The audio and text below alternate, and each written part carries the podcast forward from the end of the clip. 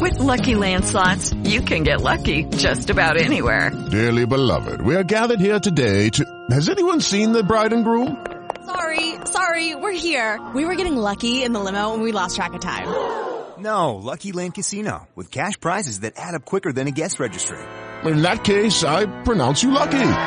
Play for free at LuckyLandSlots.com. Daily bonuses are waiting. No purchase necessary. Void where prohibited by law. 18 plus. Terms and conditions apply. See website for details.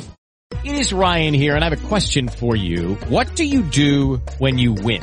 Like, are you a fist pumper? A woohooer, a hand clapper, a high fiver. I kind of like the high five, but if you want to hone in on those winning moves, check out Chumba Casino. At ChumbaCasino.com, choose from hundreds of social casino style games for your chance to redeem serious cash prizes. There are new game releases weekly, plus free daily bonuses. So don't wait. Start having the most fun ever at ChumbaCasino.com. No purchase necessary. BGW. Void were prohibited by law. See terms and conditions. 18 plus. La pizarra de Quintana. En los últimos años se ha puesto de moda en Pamplona el lema de Osasuna nunca se rinde. En realidad este lema, bueno, no es nuevo. Se ha escuchado toda la vida en las gradas del Sadar por razones más que evidentes. Solo hay que ver lo que sucedió anoche en el Benito Villamarín, cuando Osasuna empató hasta dos veces al campeón en su estadio y luego le ganó en penaltis. Pero el caso es que esto de Osasuna nunca se rinde ha adquirido otra dimensión en los últimos años gracias a un vídeo que se hizo viral en Internet. Un vídeo donde salían varios niños y niñas de Uganda con camisetas rojas cantando. Osasuna nunca se rinde. Osasuna nunca se rinde. Osasuna nunca se rinde. Osasuna nunca se rinde. Osasuna nunca se rinde. El culpable de este vídeo tan, tan entrañable, tan, tan mágico es Eneco Elosegui. Eneco, además de ser el cuñado de John Cuezba, había trabajado en Osasuna hasta el ERE de 2015. Un año complicado para Osasuna. Para que os hagáis una idea, ese año Osasuna tuvo que buscar un dueño para el perro de Tajonar, porque ya no había dinero ni siquiera para cuidar al perro. Así estaba Osasuna, no hace tanto. Pero Osasuna nunca se rinde. Tras un ascenso y un nuevo descenso, Club Atlético Osasuna comenzó a renacer. Firmó a Braulio Vázquez y este a Yago Barrasate. Y desde entonces el club no ha parado de crecer. Y lo ha hecho a partir además de otro de los lemas históricos del club. Si nos confiamos, somos muy malos. Pero Osasuna no se confía. Ascenso, permanencias holgadas y la sensación además de que lo mejor todavía está por llegar. Ahora mismo Osasuna está séptimo en liga, un punto de Champions y ya está en cuartos de final de la Copa. Hay que ver cómo acaba la temporada. Pero pase lo que pase, Osasuna nunca se rinde. La pizarra de Quintana con Miguel Quintana, Adrián Blanco y Nahuel Miranda.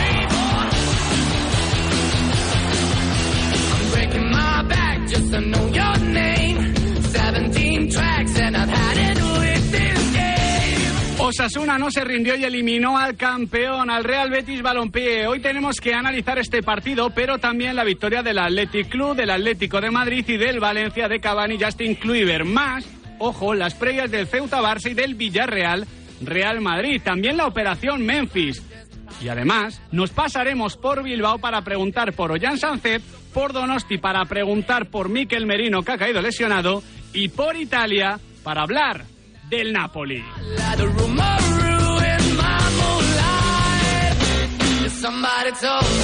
Muy buenas tardes, queridos y queridas oyentes de Radio Marca, la radio del deporte. Pasan tres minutos de las cuatro de la tarde de este jueves 19 de enero de 2023, un jueves fresquito, un jueves lluvioso, un jueves nublado, pero un gran jueves copero. Ahora hablamos de esos partidos entre Ceuta y Barcelona y, por supuesto, sobre todo del gran plato fuerte de esta ronda de octavos de final de este Villarreal Real Madrid.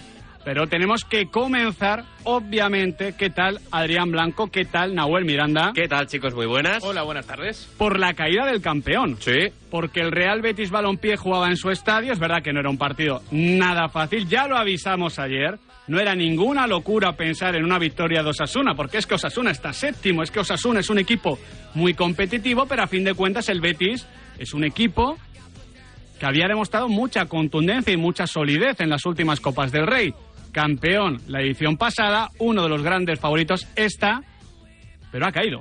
Sí, y fíjate que el partido tuvo de todo, por tener tuvo hasta prórroga y penaltis y dos fallos en la tanda que no esperábamos de dos lanzadores como Sergio Canales y Guido Rodríguez. Cosas del fútbol, cosas del destino. Hace dos años, enero de 2021, salía Braulio Vázquez, director deportivo del Club Atlético Osasuna, a aquella rueda de prensa a defender a Yago Barrasate, diciendo que él era el capitán de ese barco y que iban a muerte con él. Esto ocurría con Club Atlético Osasuna, decimonoveno clasificado y con una racha muy larga sin ganar. Dos años después de eso, tenemos al Club Atlético Osasuna entre los mejores de la Copa del Rey y a solo un punto de entrar en Champions por su clasificación en la Liga. Bendito proceso, bendito club, es Club Atlético Osasuna por darle incluso un poquito más de mérito a la victoria de, de, Osasuna, yo diría que en la tanda hay un fallo claro, el de, el de Guido por el resbalón, y un gran acierto de Sergio Herrera. Es cierto que Canales dibuja demasiado de disparo, pero que bueno, que al fin y al cabo Osasuna eh, mete sus cuatro lanzamientos y tiene un portero que, que, logró intimidar en la tanda de penaltis, que es algo que analizamos poco también. Sí, al final es que ya no es lo que para Sergio Herrera, sino lo que sabes que para Sergio Herrera. Exacto. Ya se le conoce lo suficiente, comienza a coger fama, más que justa, además, como la cogió en su día un Diego Alves que siempre estuvo en torno al 50% de acierto, lo cual es una locura. Lo que pasaba mismamente en el pasado mundial con el Dibu Martínez, Con Livakovic. con. Livakovic, con Yassin Monú, lo que nos pasó a nosotros, todos los que le conocíamos y los futbolistas de la selección española conocían de sobra a Bonú, sabían que en este arte es uno de los mejores. Desgraciadamente no nos equivocamos y todos estos porteros fueron dominando en esas tandas de penalti que desde luego, que desde luego ya no son, de hecho, nunca lo han sido ninguna lotería. Más allá de la caída del campeón, yo de esta jornada de miércoles de la Copa del Rey saco una conclusión, chicos. A ver si estáis de acuerdo conmigo. De hecho, había pensado en que fuese mi editorial, pero quería dedicársela a un gran club como Club Atlético Osasuna. Para mí, esta jornada de miércoles demuestra que la Copa del Rey ha recuperado mucho valor. Al final, la mayoría de once eran muy titulares, la mayoría de apuestas de los entrenadores eran muy características de un partido de liga más, y lo que vimos fueron partidos con nivel liga, pero con la emoción de la Copa del Rey, lo cual a mí me parece un cóctel fantástico. ¿Esto qué provoca? Que ahora mismo, en cuartos de final, estén prácticamente todos los equipos de arriba de la tabla. Sí. Independientemente de cómo está el Sevilla ahora mismo, es uno de los grandes de nuestro fútbol. Cayó el Betis, pero es que cayó ante Osasuna, que es séptimo. Hoy puede caer o Madrid o Villarreal, pero lo hará ante otro gran candidato a ganar la Copa. La única sorpresa puede quedar en manos del Ceuta. Pero vaya, es posible que esto quite un poquito de sorpresa, de, de, de ese efecto inesperado que creíamos que iba a recuperar la Copa con las eliminatorias a partido único, pero la causa es muy positiva y es que los equipos se la toman más en serio que nunca porque yo creo, Adrián Blanco, que han visto los entrenadores, los directores deportivos, los presidentes, los aficionados, los jugadores, que ganar la Copa está al alcance de cualquiera. Hmm. Tienes que ser un muy buen equipo. Pero el año pasado llegaron a la final Betis y Valencia. Sí. Hubo una final Athletic Club Real Sociedad. Llegó a la semifinal el Rayo Vallecano, que era un recién ascendido. El Mirandés. El Mirandés, todos grandes clubes que lo estaban haciendo muy bien y con muchos argumentos, pero que se salen un poquito de lo que venía siendo Madrid y Barça, sobre todo Barça, a veces el Athletic Club, a veces el Sevilla, el Atlético de Madrid, pero que está todo como muy eh, limitado. Sí, la conclusión es que la Copa mola, que el formato evidentemente puede ser mejorable, pero con el que tenemos actualmente estamos viendo grandes partidos. Ayer los vimos, creo que esta noche también lo haremos. Equipos que están compitiendo muy bien, equipos que apenas se diferencian a sus once titulares en primera división, bonitos enfrentamientos y los cruces que se están dibujando de cara al sorteo, cuidadito porque se los va a traer, ¿eh?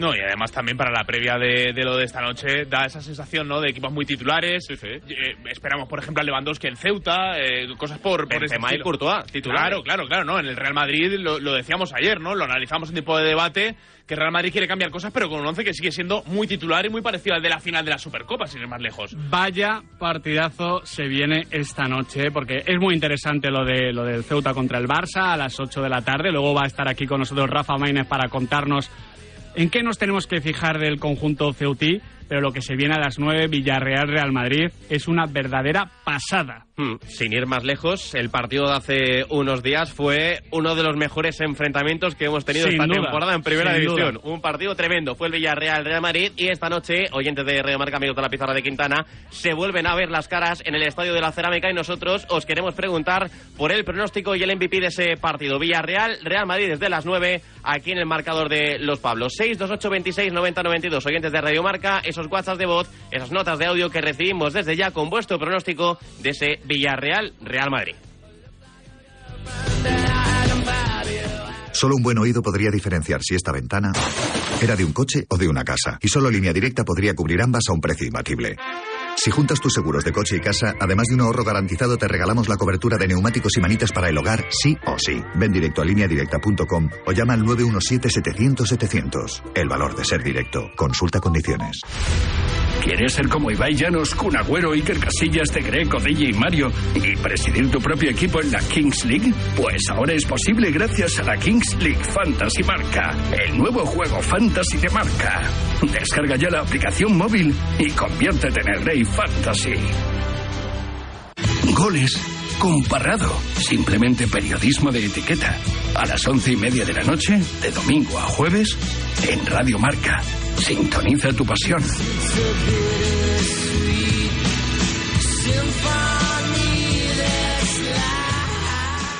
¿Y tú que vives en una casa con jardín? ¿Qué necesitas para tu seguridad? A mí lo que me preocupa es que es muy fácil acceder al jardín desde la calle, así que necesito una alarma que proteja las zonas exteriores. Pues en Securitas Direct tienen una alarma para ti, porque sus sensores y cámaras exteriores detectan cualquier intruso antes de que entre en vuestra casa y responden en menos de 20 segundos dando aviso a la policía. Y es que tú sabes lo que necesitas y ellos saben cómo protegerte. Llama ahora al 900-103-104 o entra en securitasdirect.es y descubre la mejor alarma para ti.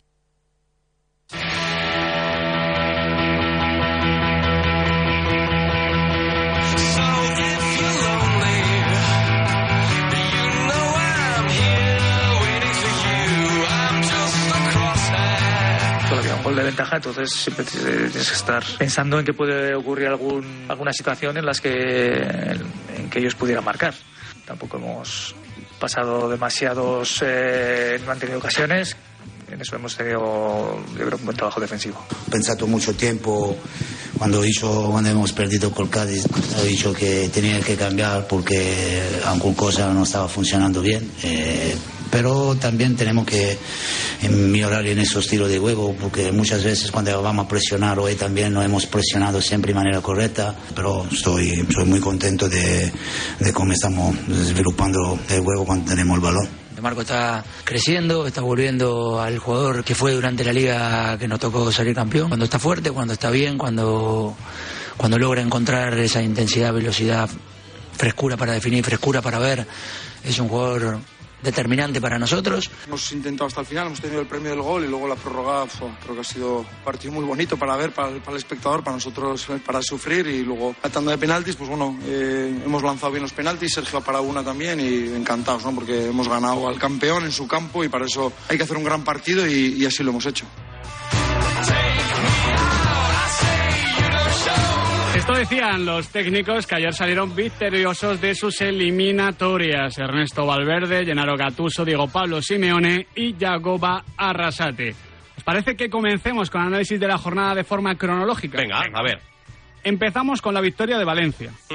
Del Valencia de Gatuso, de un Valencia que en todo momento parecía tener el partido controlado, Sporting de Gijón. El Sporting de Gijón de Miguel Ángel Ramírez está en una situación complicada, entrenador nuevo, partido entre semana. No es lo más fácil, no es lo más fácil. Además, el fútbol de Miguel Ángel Ramírez creo que va a necesitar tiempo. No es un fútbol de rápida asimilación.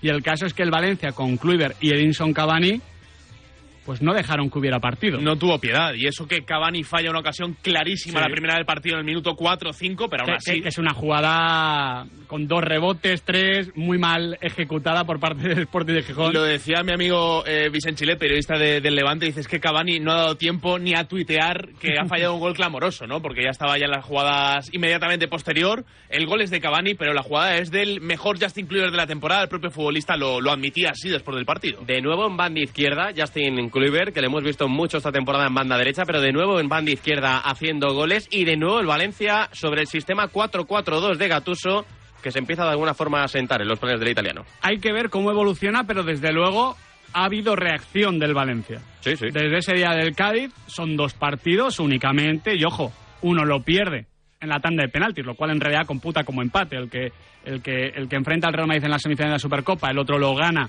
a un segunda división, en problemas, como es el Sporting de Gijón, pero, pero no son tanto los resultados, no son tanto los marcadores, son las sensaciones, lo que transmite el equipo, que era vivo. Claro, lo verdaderamente peligroso que vimos ante el Cádiz no fue perder ante el Cádiz, fue empezar a ver a un equipo que entraba en estado vegetativo. Y ahí la figura de Justin Kluivert me parece interesante porque es un jugador irregular como pocos, como pocos. Si no, hay que ser honestos, pues no estaría en el Valencia, en este Valencia de media tabla.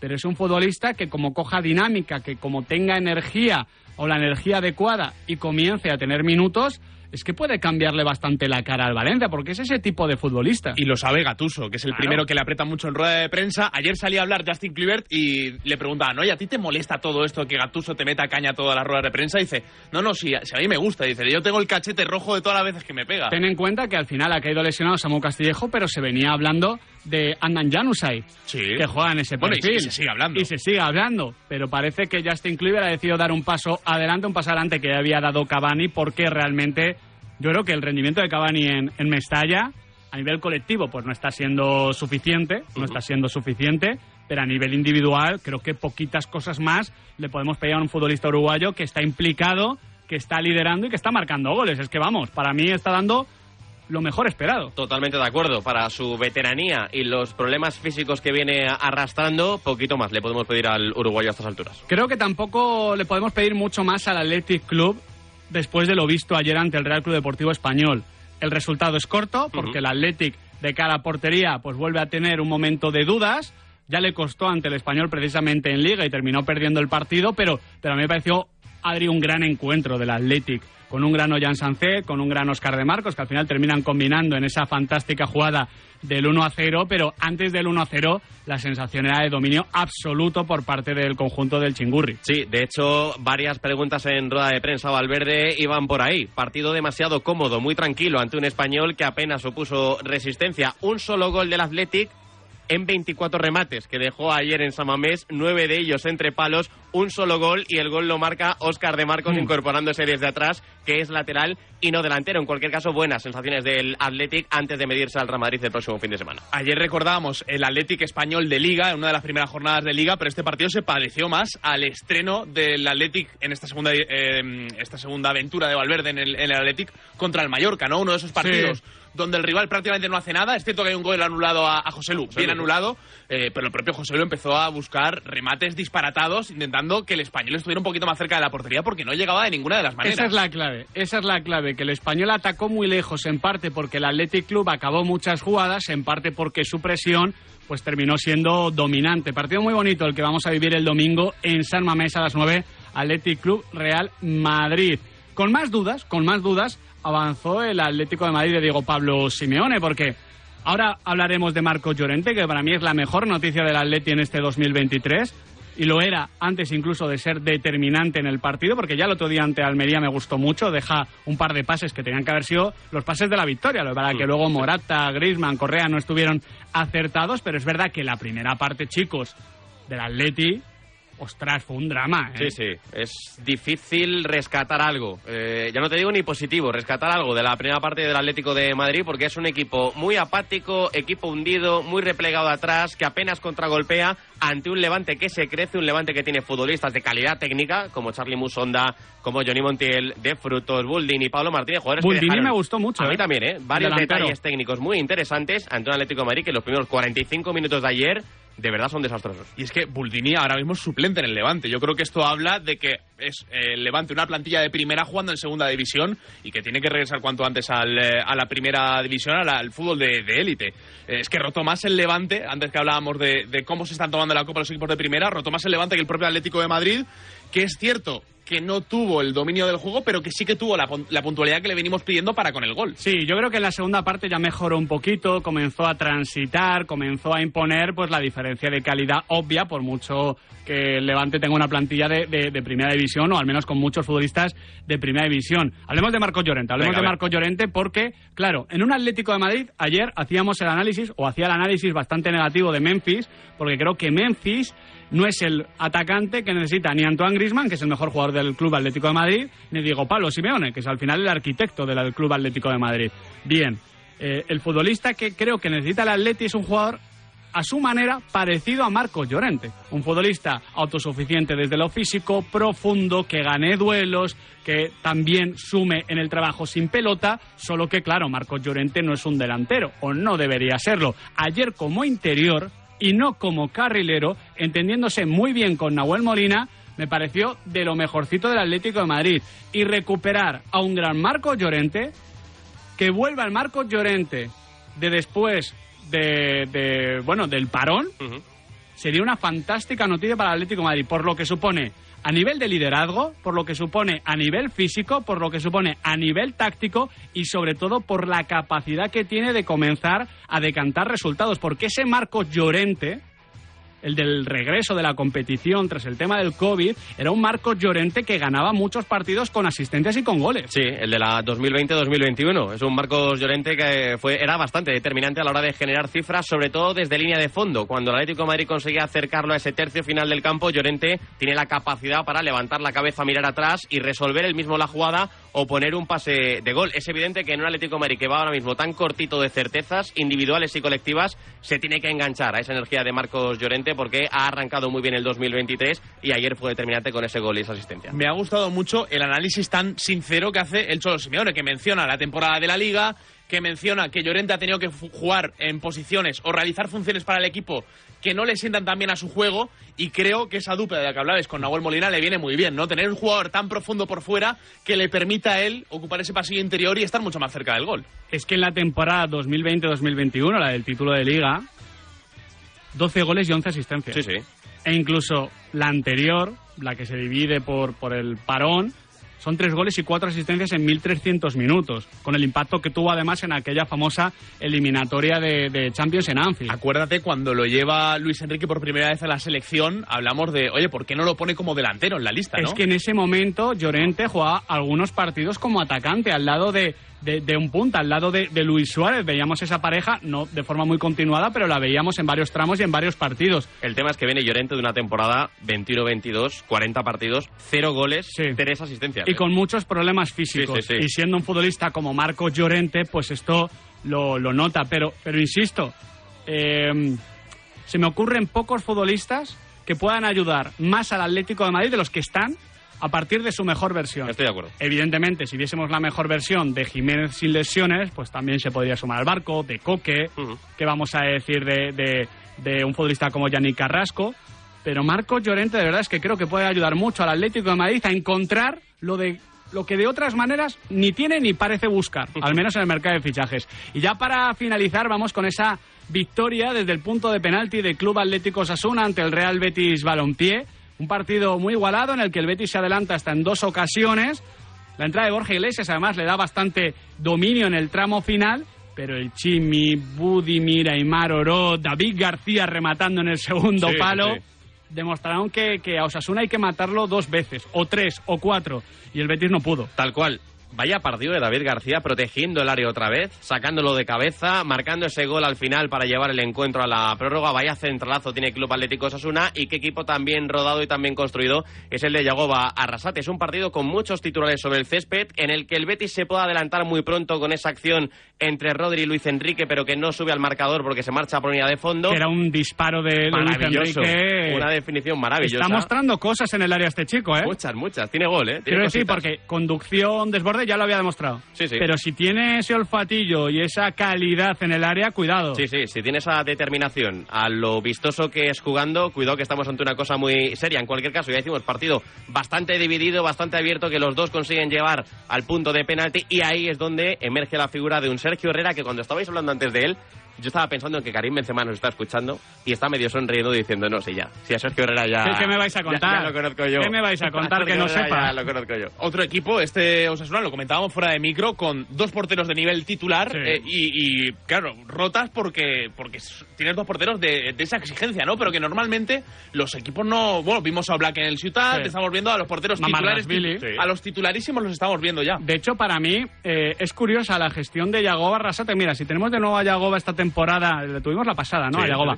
Eh, le, le preguntamos por esto porque me parece que la gestión que está haciendo ya el año pasado y esta temporada de Aitor y de, y de Sergio Herrera es más propia de un futbolista de campo que de un entrenador. No voy a decir que cambia cada partido, porque no es verdad, pero va alternándose a veces a tramos por un tema de rendimiento y de estado de forma, como que elige al que mejor esté sin tener tanto en cuenta eso de cómo puede suponer eh, un golpe en la confianza o algo así. Me parece una gestión diferente y es interesante. Es cierto, pero fíjate qué contraste en el plano más alejado la temporada pasada Andoni Iraola con Luka Zidane y con Stole Dimitrievski, que los iba cambiando porque ninguno de los dos estaba Sí. bien y entre fallo y fallo iba cambiando de guardameta. Que se lo digan a Diego Martínez, que nos explicó aquí perfectamente lo que, lo que hizo y por qué lo hizo, que fue la clave de ese Lecón, Álvaro y compañía. Por rizar el rizo, ayer está muy bien Joan García, ¿eh? Con Sí. el español en Samamés. Es que Joan García, los que le conocían, por ejemplo, Alex de Llano, que está muy bien informado del entorno del Real Club Deportivo Español, nos contaba que había mucha, Sí, hablaba muy bien, mucha sí. confianza en Joan García, un futbolista que estaba yendo a las categorías inferiores del fútbol español. Lo verdad que a veces pues, los inicios son complicados, pero casi siempre, si hay trabajo, hay segundas y terceras oportunidades. Es también lo bonito del fútbol. Hablando de segundas oportunidades, hay que hablar del Villarreal, Real Madrid.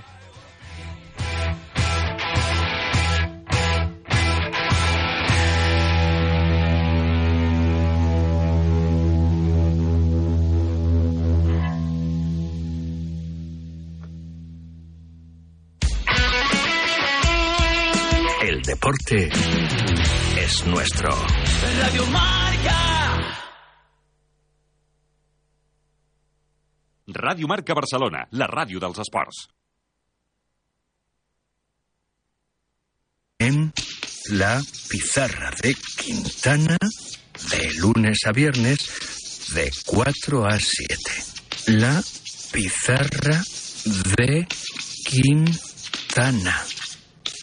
Sintoniza tu pasión con las voces del deporte. Monse, cáncer de mama, 45 años. Escúchame, cáncer. Me has cambiado la vida dos veces. La primera me pillaste desprevenida, pero uno aprende, ¿sabes? A resistir, a plantarte cara. No has acabado conmigo. Ahora me has hecho más fuerte, valorar más las pequeñas cosas. He vuelto a sonreír y confiar en la investigación.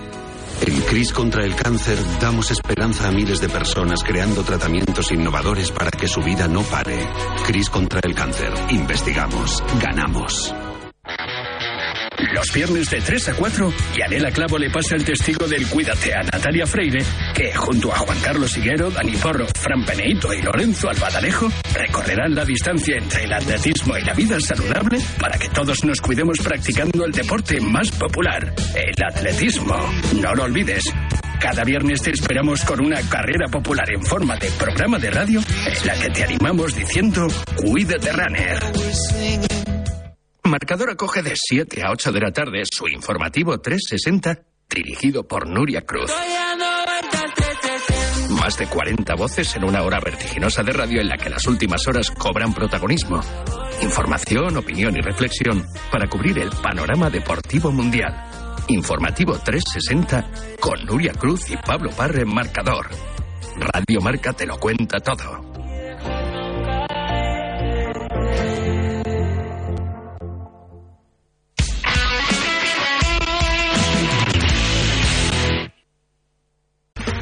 Okay, round two. Name something that's not boring. A laundry? Ooh, a book club. Computer solitaire, huh? Ah, sorry, we were looking for Chumba Casino. That's right. ChumbaCasino.com has over 100 casino style games. Join today and play for free for your chance to redeem some serious prizes. ChumbaCasino.com. No purchase necessary. Void where prohibited by law. 18 plus terms and conditions apply. See website for details. Lucky Land Casino asking people what's the weirdest place you've gotten lucky? Lucky? In line at the deli, I guess? Aha, in my dentist's office. More than once, actually. Do I have to say? Yes, you do. In the car before my kids' PTA meeting. Really? Yes. Excuse me, what's the weirdest place you've gotten lucky? I never win and tell. Well, there you have it. You can get lucky anywhere playing at LuckyLandSlots.com. Play for free right now. Are you feeling lucky? No purchase necessary. Void where prohibited by law. 18 plus. Terms and conditions apply. See website for details.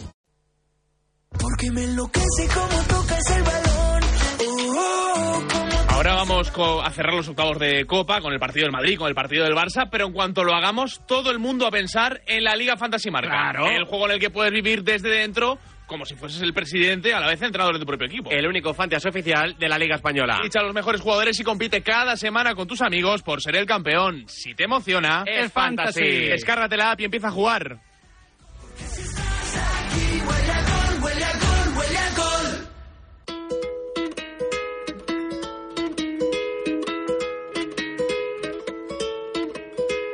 you want to go to the plage with me? I'm going down, down, down there for the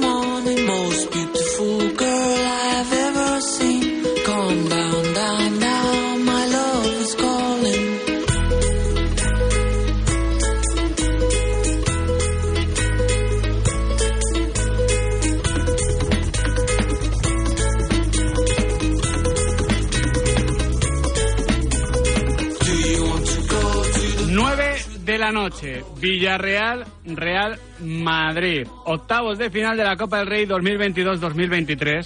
Y además de esto, mucho más. Por lo que supone el partido para el Real Madrid, por lo que es el precedente entre ambos equipos y también por el punto de inflexión que puede terminar de marcar el conjunto de Quique Setién. Comenzamos con la última hora del conjunto blanco. Miguel Ángel Toribio, ¿qué tal? ¿Qué tal, Miguel? Buenas tardes. ¿Cuál es el ánimo antes de enfrentar este partido? ¿Es un partido de Copa más o se nota algo diferente? Bueno, creo que ayer lo resumió perfectamente Carlo Ancelotti. El Madrid va de, va de víctima. Dijo que todo el mundo le daba por muerto. No sé si todo el mundo, pero sí que mucha gente está esperando la caída del Real Madrid en este torneo después de las malas sensaciones que viene acumulando los últimos partidos. En Liga 7 de 15, en la Supercopa victoria por penaltis con mala imagen contra el Valencia, derrota contra el Barça con mala imagen y como el Madrid cayó contra el Villarreal, mucha gente piensa que el conjunto blanco va a caer hoy desatando no sé si una crisis, pero sí una alerta amarilla que podría ser roja de no consumarse la, la victoria en Bilbao el próximo domingo. Bueno, yo creo que es subestimar mucho al Real Madrid, pensar que hoy va a caer y pensar que el domingo no, no va a ganar. Eh, es una cuestión, aunque sea de probabilidad, una cuestión de, de azar. El hecho de que el Madrid ya viene de perder un partido contra el Barça, que perdió hace poco otro contra el Villarreal, parece complicado que pueda perder. Tampoco es descabellado, ¿eh? porque es un equipo que físicamente no está bien, que anímicamente no está bien, que futbolísticamente no está bien, y eso, aunque suene un poco contradictorio, es lo que al Real Madrid le hace esta noche más peligroso en la cerámica. Lo dijo el propio Quique Setién, que el Real Madrid era como un animal herido y los animales heridos van pegando bocaos por la selva. Bueno, Tori, eh, ayer nos adelantó un poquito lo que podía ser el once titular, nuestro Chitu. Habló de Thibaut Courtois, de eh, Nacho como lateral derecho, Militao, Rudiger, Ferland Mendy, con Camavinga, Cross y Fede Valverde, Rodrigo Benzema y Vinicius. ¿Mantenemos el once? ¿Tienes alguna duda? ¿Cómo lo ves, Tori? Tengo la duda de Asensio por Rodrigo. Creo que Asensio está un poquito mejor que Rodrigo. Me gustó contra el Valencia, me gustó contra el Barça, que contra el Barça ya salió con todo resuelto, pero me gustó el rato que tuvo contra el conjunto de Gatuso. Y honestamente, Rodrigo se ha quedado en el 9-7-4. Se ha quedado en ese penalti que falló contra la selección de, de Croacia. Le veo bastante lejos del momento de forma con el que arrancó la temporada. Aún así es un futbolista que tiene gol, pero tampoco pasa nada por guardarte la carta de Rodrigo eh, de, de revulsivo, porque también es un rol que, que, bueno que cumple perfectamente. Es la única duda. Asensio es más centrocampista, eh, puede ayudar un poquito más a la salida de, pelota y luego también, bueno, contra el Valencia le dimos que se metió mucho, ¿no? Entre se metió mucho en la zona de interior, dejando a Valverde más eh, el extremo derecho y creo que por ahí tiene opciones Asensio de, de dejar en el banquillo a Rodrigo. Mucha gente piensa que puede jugar de inicio Vinicius Tobías, lo que muy complicado, más que nada porque, no porque el chaval no esté preparado, sino porque a quién dejas en el banquillo. Creo que sería ya pues un, un golpe, no sé, o un revés importante para gente como Nacho o para gente como, como Rudiger o como Mendy. Así que sinceramente creo que el equipo es eh, el que tú has relatado, con la duda de si va a jugar Rodrigo o Marco Asensio. En otro equipo sería lo más normal, ¿no? Ver a Vinicius todavía en el lateral derecho, que Nacho sentara a Rudiger, por ejemplo, pero ya un poco conociendo a Ancelotti, es que ya lo, lo vemos venir. Yo, al margen de los nombres, tengo bastante curiosidad por ver la actitud de los futbolistas del Madrid. Es decir, cómo afrontan el partido, porque dijo ayer Carlo Ancelotti que lo más sencillo en el fútbol es defender bien y que el equipo no está defendiendo bien. Y en la cerámica, hace unos días, el Villarreal le pegó un buen repaso al Madrid a través de su juego. No entendió la zona Chuamení, entiendo Claro. yo que esa zona donde atacó Gerard Moreno, el Real Madrid la va a defender mejor, aunque no esté su especialista, como es Chuamení. Y estará Camavinga. A ver cómo de juntito juega. Ante el Barça fue a la presión, intentó hacerlo, lo que pasa es que no la pudo ejecutar prácticamente nunca. Va a ser interesante la respuesta colectiva, pero yo para finalizar, Tori, te quiero preguntar por la respuesta individual. Es un momento, ya que están los futbolistas mal, es un momento de futbolistas, es un momento en el que los jugadores tienen que dar un paso adelante, aunque no estén al 100% ni en lo físico ni en lo emocional. ¿De quién esperas hoy un gran partido, Tori? Yo creo que el resumen es que si hoy Kroos juega bien, el Madrid tiene mucho ganado. Porque sin Luka Modric y sin Chouameni, Kroos va a ser eh, en principio el 5. Y siendo un futbolista descomunal, creo que cuando el partido se pone bravo y el ritmo es alto y la presión es alta, el partido le, le supera. Creo que por ahí pasa un poco la clave del Real Madrid. Creo que en defensa Rudiger, que está dejando mucho que desear en los últimos encuentros, también tiene que dar un paso al frente y ser ese central expeditivo que no lo ha sido en los últimos encuentros. Por ejemplo, el día del Villarreal se le vio bastante inseguro, bastante tímido, con pérdidas absurdas. Esto se hace extensible casi casi a toda la defensa, a Militao y a, y a Mendy.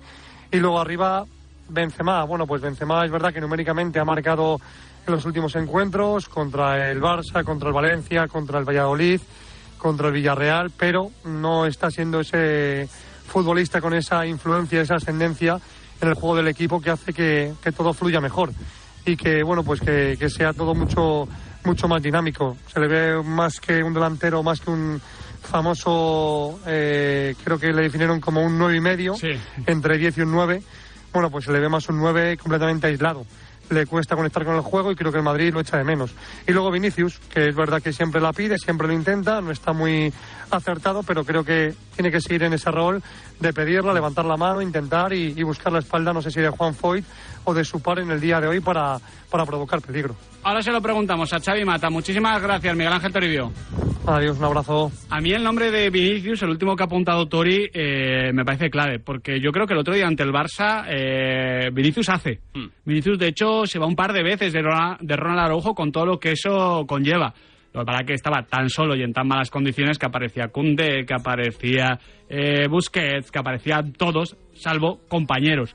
Eh, hoy tiene un duelo muy complicado, pero es Vinicius. Sí, a sí. Vinicius le estamos considerando ya desde el año pasado uno de los mejores futbolistas del mundo. Y como creo que está mejor de lo que parece, simplemente que no está inspirado, creo que es un tema, en su caso, de feeling, como de, de que no está tan inspirado, de que no le salen tanto las cosas, pero que físicamente está bien, hoy espero mucho. Incansables los esfuerzos a nivel físico a la hora de repetir una y otra vez eh, el encarar a su par, a Foyt, al Viol, a, a quien defienda el Villarreal en ese sector. Dicho esto, si me tengo que quedar con uno de los dos, me fío más esta noche de Karim Benzema que de Vinicius.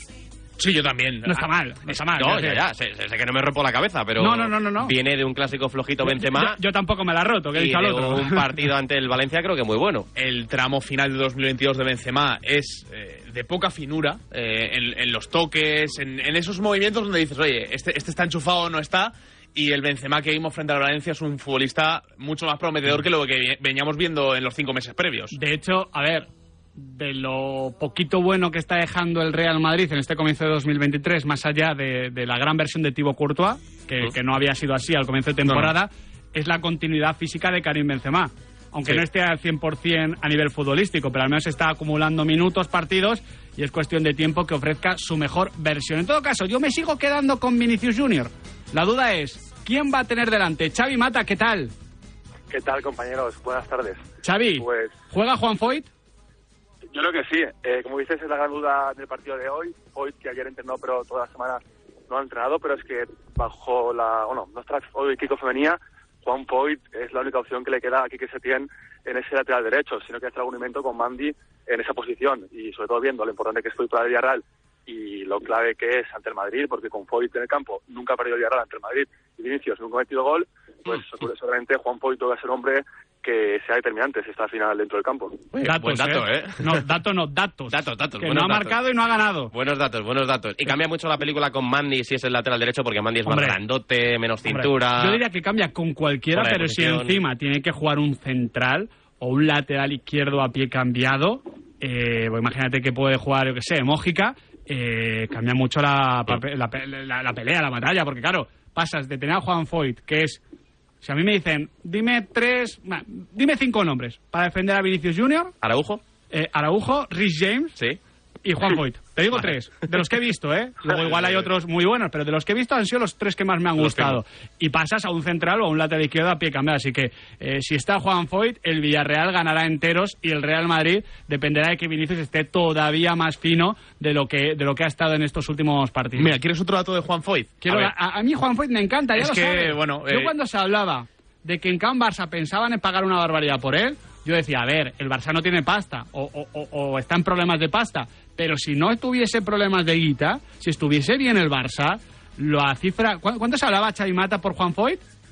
Pues el Gerard pilla 40, que era la cláusula. Eh, los pagaba de cabeza, vamos. Bien pagados, bien pagados. Eh, ha jugado Juan Foyt esta temporada 11 partidos con el Villarreal y es el futbolista eh, que de los que ha jugado esa- ese volumen de, de partidos el que más puntos por partido promedia. Es que el mejor Villarreal esta temporada lo hemos visto siempre con el argentino en el lateral Es derecho. un elemento de pura competitividad. Además de Juan Foyt, a quien esperamos en el lateral derecho, ¿cuál sería exactamente el 11 que planea aquí que se tiene, Xavi? Pues teniendo en cuenta las bajas que tiene se tiene en la plantilla, planearía Reina en portería, en defensa Foyt, Pau Torres, Albiol y Alberto Moreno, al medio pivote único Dani Parejo, eh, acompañado de Capú, que volvería al 11 después de la lesión que, que arrastraba, y Alex Baena, por cierto, que está cerca de renovar con el Villarreal. Y arriba, pues el tridente que está confiando que, que se tiene en estos últimos partidos, que serían Samu Chuguece, Jeremy Pino y Jar Moreno, como referente. Lo de Baena pinta bien, ¿no? Sí, pinta bien. Ya el otro día habló Ros Negroles y dijo que estaba muy cerca de renovar. Y bueno, se habla desde diario, diario así relevo que va a poder firmar un contrato hasta 2028. O sea que, ¿Y lo, y lo de. Parejo? Porque antes veía a nuestro compañero Gerard Romero de Gigantes apuntar el nombre de Parejo como posible sustituto, barra reemplazo, barra outsider, o sea, barra outsider a la posición de Sergio Busquets. ¿Esto, esto ha llegado a Villarreal? Sí, ha llegado. A ver, eh, al final Parejo eh, también le, le buscó Valencia como estaba en el, el Barça como estaba en Valencia y dijo que no quería ir, ¿no? Entonces ahí decía Romero que Xavi estaba interesado en Parejo por el recambio de Busquets finalmente se marcha a jugar a Estados Unidos. Ha llegado a Villarreal, pero bueno, le queda todavía este año y el que viene de contrato y yo creo que Parejo está muy a gusto, muy cómodo y no sé si hasta qué punto va a querer ir a, a jugar al Barça. Es que en la sección de mercado tenemos que tratar temas de, de Villarreal porque están a la orden del día y claro, los equipos No, están no, viendo... con el Villarreal se nos están agolpando los temas. Sí, ¿eh? sí, sí, pero darle- bueno, porque el mundo del fútbol está viendo que en cierto modo hay liquidación. Eh, mira, nuestro Juanmi Sánchez nos cuenta desde Mallorca que eh, les gustaría tener cedido a Mójica, ¿no? Que con aquello de que ahora es el tercer no. lateral, pues bueno, que les gustaría tener competencia para Jaume Costa, otro es del Villarreal. Venga, a ver quién Hombre, hombre, cosas, hombre, hombre, puestos a elegir, a mí me gustaría tener a Gerard Moreno. O sea, Sí, a mí también. por, por elegir, ¿eh? A mí a Jeremy Pino. Hombre, si nos lo ceden aquí en la pizarra, ¿no? Pues también, ¿no? No le hacemos ascos. Lo que habéis dicho luego, la salida de Jackson, la salida de Anchuma, que ahora mismo tampoco serán esta noche porque están buscando el equipo, viendo si están cerrando lo que realmente sale. El Villarreal está en un proceso de mercado bastante abierto. Va a ser, va a ser muy interesante. Ya, ya para finalizar, eh, Xavi, lo, lo comentamos en su día, en una de las primeras rondas en las que entró el Villarreal en esta Copa del Rey. El Villarreal y la Copa no tienen precisamente una historia de amor. Eh, yo creo que al Villarreal durante muchos años había que pedirle más en la Copa porque, joder, siempre entraba en Europa y luego en Copa no le veías prácticamente nunca, ni siquiera en cuartos de final. Joder, qué buen momento esta noche para cambiar la inercia. Es verdad que delante va a estar un animal herido, Un animal que es campeón de todo, que está acostumbrado a resistir y a sobrevivir en situaciones todavía más complicadas que esta. Pero para el Villarreal es una muy buena oportunidad de, como decía también al principio, marcar de forma definitiva el punto de inflexión y tener varios meses por delante muy ilusionantes. Sí, yo creo que es el partido del año en la cerámica, ¿no? Partido en casa ante el Madrid, a, a solo partido contra el Rey de Europa. Eh, si ganas y pasas a, a cuartos, como tú dices, es una gran machada, ¿no? Y, en Copa el Villarreal pues está dolido porque cayó de forma estrepitosa ante el Mirandés y luego ante Levante cuando realmente tenía eh, de cara a unas semifinales, ¿no? Las dos veces. Y cayó cuando realmente no se esperaba que cayera, ¿no? Sí. O, se, o se esperaba que el Villarreal llegara más lejos. Sí, es un momento, ¿no? Para dar ese cambio y, ¿por qué no? Pues soñar, como hizo el Betis, el Valencia, la Real, con al menos llegar a la final de Copa y si puede ser, pues ojalá que el Villarreal pudiera hasta ganarla. Mira, Xavi, quédate con nosotros porque tenemos a, a Raúl Fuentes, a Rulo desde Barcelona. ¿Qué tal, Rulo? ¿Cómo estás? Hola, ¿qué tal, Miguel, chicos? Buenas tardes. ¿Has escuchado a Xavi sobre el tema Dani Parejo? Sí, sí, sí, lo he escuchado, lo he escuchado. ¿Cómo, cómo se ve desde Barcelona? Bueno, a ver, eh, es verdad que la información de Dani Parejo eh, es eh, de Gigantes, de nuestro compañero ah, Gerard ah, Nos hemos acostumbrado ya a decir gigantes, ¿eh? Gigantes, Lo, gigantes. lo cual, a ver, muy bien no suena. No, No, pero tiene mérito. Gigantes. Justamente No, no, por eso. no, chapó para Gerard Romero. Sí, sí. Bueno, tiene un equipo en la Kings League, ¿no? Sí. Bueno, pero un equipo de... Está abajo, ¿eh? O sea, un equipito. No gana, no Sí. gana mucho. Equipucho, equipucho. Bueno, pero yo, yo, yo voy con Gigantes en la Kings League. Joder, Rulo, lo digo, si- ¿eh? eh, siempre con el perdedor, ¿eh? Rulo, no sé cómo lo haces, macho. No, no, no, pero, pero, pero bueno, en fin, que, que esto no, no iba al caso. No, el tema, a ver, eh, a Xavi Hernández siempre le ha gustado Dani, Dani Parejo y es verdad, es verdad que eh, hay un interés, eh, quizá no en el club, pero sí interés del técnico. El técnico ya le ha trasladado a la Secretaría Técnica que una de las bazas podría ser eh, Dani, Dani Parejo. No es el preferido ni el favorito de- del técnico egarense. Eh, todos saben y sabemos que el número uno en esa lista para suplir a Sergio Busquets se trata de Martín Zubimendi, pero ocurre que tiene una cláusula de rescisión, eh, 60 millones de euros, a la cual el eh, conjunto azulgrana no está dispuesto a pagar a tocateja. Una cosa sería eh, una negociación entre la Real Sociedad y el Fútbol Club Barcelona. Pero eh, llegados a este punto, si no es posible Martín Zubimendi, Dani Parejo está en la lista. Está en la lista como también lo está Rubén Neves, aunque el caso de Rubén Neves es más una cosa de Joan Laporta por el hecho de ser afín a su representante. eh, y Dani Parejo entraría dentro de lo que sería, bueno, pues eh, un poco el pensamiento del presente futuro que tiene Xavi para el eh, Fútbol Club Barcelona de la 23-24. El mercado, Miguel, tiene sus propios caminos. Está sus muy bonito timings. el mercado, ¿eh? Está muy bonito, está y lo que nos queda todavía. Sí, sí. Luego lo analizamos ¿eh? con, con Diego Picó, pero claro, a, Parejo, jugar de cinco, como hablábamos con él la semana pasada aquí en la pizarra, que se puede consultar la entrevista en, en podcast, seguro que le viene bien para este tipo de roles, ¿no? Para hablar de sustituir a Sergio Busquets en el Barça, por ejemplo. Yo creo que Xavi es pizarrita, ¿eh? Sí, sí. Xavi le gustan los que nos gustan a nosotros. Sin duda, lo es. Estamos hablando de Xavi Hernández todavía, ¿no? Sí, No, a Xavi Mata también, por Claro, supuesto. Xavi Mata Xavi- está en- está en el saco. Xavi es pizarrita Sí. desde la cuna. Claro. Desde pequeño, fan, fan de la pizarra. Xavi Mata, muchísimas gracias, amigo. Un abrazo, hasta luego. Rulo, quédate con nosotros que tenemos que hacer la previa del Ceuta-Barça, ¿vale? Perfecto. Solo el oído más privilegiado del mundo podría diferenciar si esta ventana era de un coche o de una casa. Y solo línea directa podría cubrir ambas a un precio imbatible. Si juntas tus seguros de coche y casa, además de un ahorro garantizado, te regalamos la cobertura de neumáticos y manitas para el hogar, sí o sí. Ven directo a lineadirecta.com o llama al 917-700-700. El valor de ser directo. Consulta condiciones. Todo ok. Tienes una salud de hierro, Miguel. Gracias, doctor. Desconecto, que tengo una reunión de trabajo.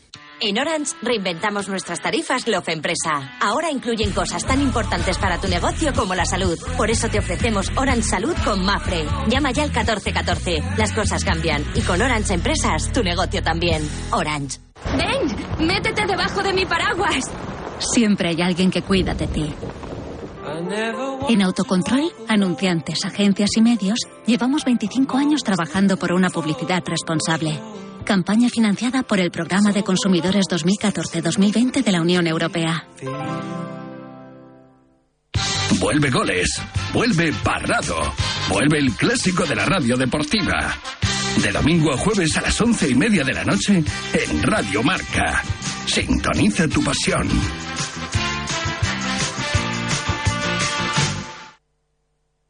Esta tarde en el debate de la pizarra, Emilio Contreras, Ramón Álvarez de Mon y Alberto Echogo.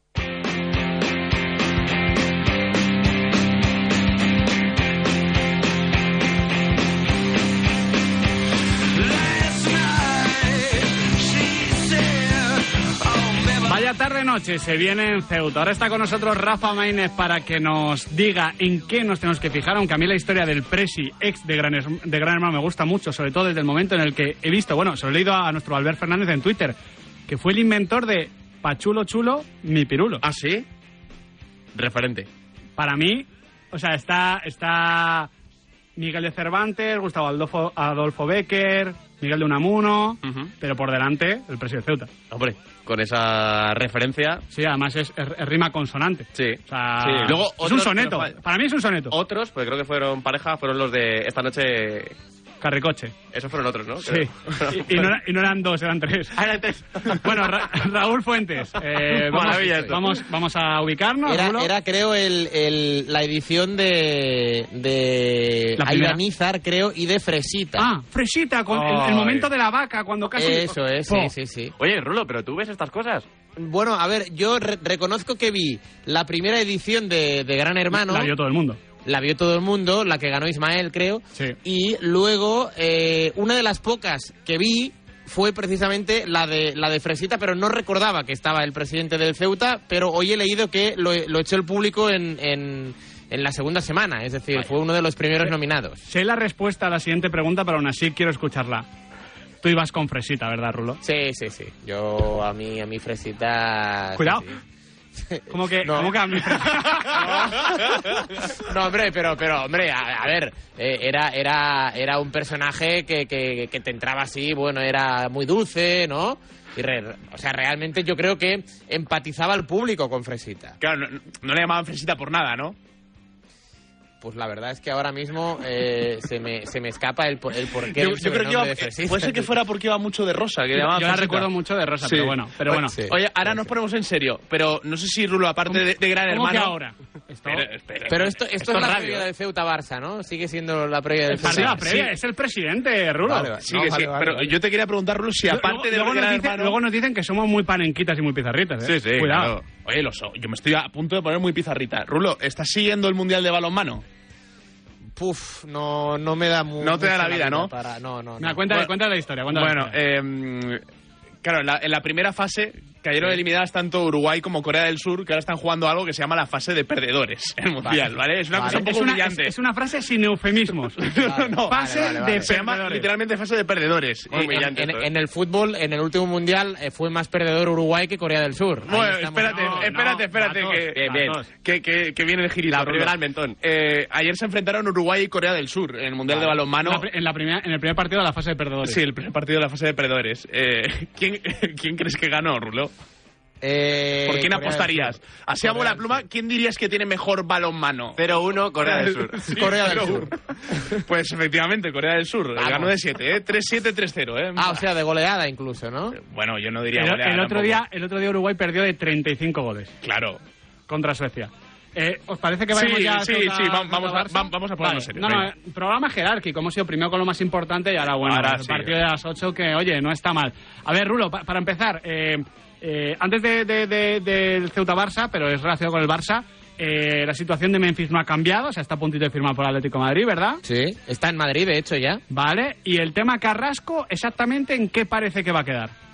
Bueno, el, el tema el tema Carrasco eh, parece que eh, es decir, son operaciones independientes, la de Memphis Depay y Yannick Ferreira Carrasco, pero con el traspaso de Memphis al Atlético de Madrid, lo que ha hecho el Barça es eh, asegurarse una opción preferente para el próximo verano poder fichar a Yannick Ferreira Carrasco por eh, 20 millones o menos.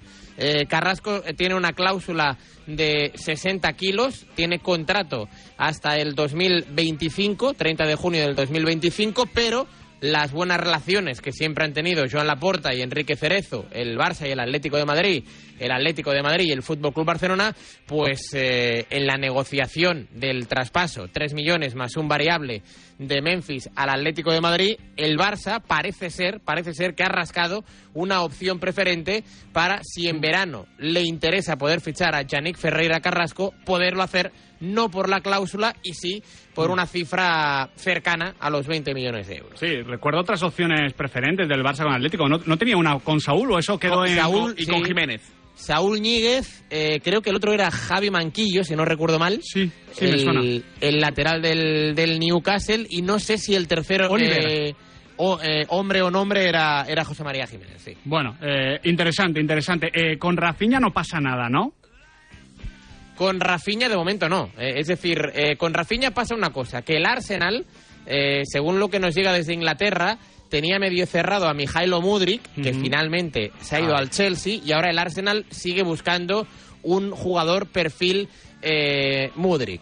¿Qué ocurre? Que bueno, le han llegado alguna que otra noticia que parece que Rafinha, que le gustaría estar jugando más de lo que juega regularmente en el Fútbol Club Barcelona, y comentan desde Inglaterra que el Arsenal podría ir en serio a por Rafinha. Ayer Xavi, y no solo ayer, eh, repitió lo mismo y lo sigue diciendo en cada rueda de prensa.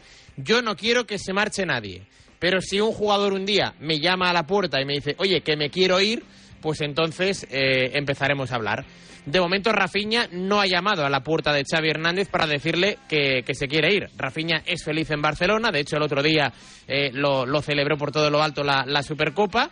Ahora bien, si llega al Arsenal con una buena oferta y el jugador pues lo ve con buenos ojos, entonces habrá que sentarse a, nego- a negociar. Pero de momento que se sepa, Rafinha es y seguirá siendo jugador del Barça. A raíz de esas palabras que comenta Rulo sobre Xavi Hernández, hombre, ya ha salido de Pay. Si no va a llegar ahora Carrasco, ¿el Barça planea fichar a un delantero en este mercado invernal? Mm, a ver, una cosa es que lo, que lo fichen o no, pero lo van a intentar. Yo creo que el Barça va a fichar a alguien. Eh, Xavi, repito, siempre ha dicho que si se va un jugador tiene que venir otro. Así que, mm, en principio, el Barça tiene 12 días para fichar a un jugador. No lo podrá hacer con el dinero recaudado por Memphis Depay, que mm, es eh, una... nada, es muy mínimo. Sí, pero es una buena operación en general, la de, Sí. la de Memphis, ¿eh? Al final, por Sí, lo visto, porque oye, que- se ahorra eh, mm, el sueldo de, de Memphis Depay, ingresa 3 más 1 y con esta operación lo que se va a hacer es regularizar el contrato de Gaby. El futbolista palaciego que sigue teniendo dorsal del, del filial, eh, juega con el dorsal número 30 y a partir de ahí pues Mateo Alemán eh, y Jordi Cruyff, los dos, por cierto, en Ceuta para el Ceuta Barça de esta noche, ya están intentando contentar a Xavi Hernández ya que se ha quedado sin una de las piezas, así que veremos a ver si llega un delantero, un centrocampista, yo creo que debería ser o un medio o un delantero eh, por Memphis Depay.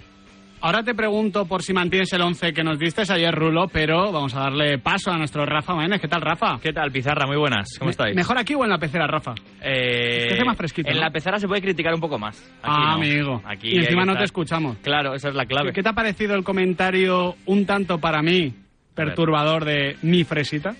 Bueno, es sobre Rulo. Raúl? Es Rulo. Es Rulo. Es que no sorprende nada. Vale, vale, me parece, me parece bien. Oye, ¿qué tipo de equipo es el Ceuta? ¿A qué tipo de equipo se va a enfrentar el Barça de Xavi? A ver, es un equipo que mm, eh, en lo deportivo no le están saliendo bien las cosas, eso está claro este año en la primera federación, recién ascendido, cambiaron de entrenador hace, eh, hace unos meses, Eh, José Juan Romero llegó, es un equipo que es un entrenador que le ha impregnado de intensi- intensidad, de valentía al equipo en cuanto al juego, es un eh, sobre todo un equipo que su pilar fundamental es el centro del campo, tanto Alberto Reina, el capitán, el, el dorsal número 6, es el líder, es el metrónomo, es la extensión de José Juan en el, en el césped, y Adri Cuevas, que es uno de sus centrocampistas ofensivos, eh, que además es uno de los jugadores con más cartel dentro del Ceuta en las categorías en las que se mueve el, el equipo ceutí, eh, es uno de los eh, líderes también ofensivos y máximos goleadores, eh, pese a ser un centrocampista ofensivo, es un box-to-box, lleva cuatro tantos eh, y además es uno de los también que más sorprenden a la hora de incorporarse al ataque. Acaba de llegar Tomás Mejías, el portero Sí. que en su día jugó en el Real Madrid, bueno, que estuvo presente en, en la fábrica también, eh, y se nota también, en, en- en cuanto tuvo dos entrenamientos, eh, fue titular, el otro día jugó en ese empate a dos contra el Castilla, pero no le están saliendo nada las cosas. Eh, por cierto, hay entrevista hoy en marca.com a, a Tomás Mejía Sí. que, que confiesa que le había dado el sí a Casillas para jugar en la Kings League y claro, como llegó la oferta de- del Ceuta, digo, no, no, eh, yo me voy a jugar aquí, Pobre Primera Iker. Federación, Copa del Rey, partido contra el Barça, Sí. bueno, Pa- pa- como- para no. Por lo que sea, le, le interesó más. Eh, Rafa, eh, más allá de, de lo futbolístico, aunque, aunque eso también es fútbol, tema de campo, Sí. de cercanía de la grada, de lo ambiental, ¿le puede complicar al Barça esto? Porque al final el Barça, eh, ya lo vimos ante la Intercity, pero yo recuerdo también un partido ante, ante el Ibiza, Mm. ante la Balompédica Linense, ¿no? También un, un par de, de- de líos. Y te lo iba a apuntar ahora. eh, eh, el césped no ha sido noticia, que eso es una buena noticia para el Ceuta y para la competición. El césped está espectacular, Miguel. O sea, ya porque lo he visto yo, me lo han asegurado también, eh, está espectacular los cuidados que tiene. Y normalmente cada semana suelen ir 200, cada, cada 15 días, 2.000 personas, perdón, al Alfonso Murube de Ceuta. Por lo menos ahora va a haber 5.500. Es un campo estrecho, pero no es, digamos, no es muy cubierto, por decirlo así, pero sí, sí va a apretar bastante. es, eh, una cita histórica que hace muchísimos años que no se vive en Ceuta. Así que bueno, vamos a ver cómo, cómo afronta el Barça esa visita. ¿Qué el- porcentaje le das al Ceuta? Bajo. Yo Ya, normalmente- ya. No, no, muy- más de lo normal. Yo suelo... Yo suelo 5. o, mm, 15%. De Bueno, pasar. o sea que va a ser esta la última vez que hablemos de Primera Federación, en la- ver, por lo menos hasta- la presente edición de la Copa del Rey. hasta ¿eh? los playoffs. Yo en mis adentros confío, pero realmente viendo la trayectoria del Ceuta y viendo todo, pues eh, después de que el Barça superase ese mal trago contra el Intercity, que ahí sí yo me esperaba, bueno, mira, el susto que hubo, eh, ahora yo creo que el Barça ha aprendido la lección. Qui- 15%. Si, si mañana, eh, o sea, si esta tarde gana el Ceuta, mañana curras con nosotros, pues tendrás que dar la cara. Pues sí, la verdad. Vale. Encantadísimo, además. Bueno. ¿Aceptas el reto? Habrá que ir a Ceuta, a hacer retos. que sí, Adri. Bueno, Rulo, ¿mantienes el 11 de ayer? Sí, sí, sí. Iña- Iñaki Peña en la portería, con Bellerini y Jordi Alba en los laterales, Cundé y Eric García en el eje central de la zaga, que sí Pablo Torre y, y Gaby, aunque el- la tercera pata del centro del Hmm. campo me, me baila un poco. Veremos a ver eh, quién acompaña a Kessie y, y Pablo Torre. Y arriba, Rafiña, Ferran Torres y Lewandowski. ¿Firmas el 15% de, de Maínez? O sea, ¿te, te parece lógico por lo que ha comentado? Sí, a ver, sí, sí, porque bueno, el, el Ceuta ya ha eliminado a un primera, ¿no? El Elche 1 a 0 de penalti, es un campo que, que aprieta, eh, 7.000 espectadores. Bueno, ah, es cierto que el Ceuta solo ha ganado, creo, dos partidos en toda la temporada en, en primera federación, pero sí, por el factor localía daremos un 15-85. Como pasa el Ceuta, tú también curras mañana. Gracias, Rulo. Venga, hasta luego. Gracias, Maínez. Abrazo. Mientras suena...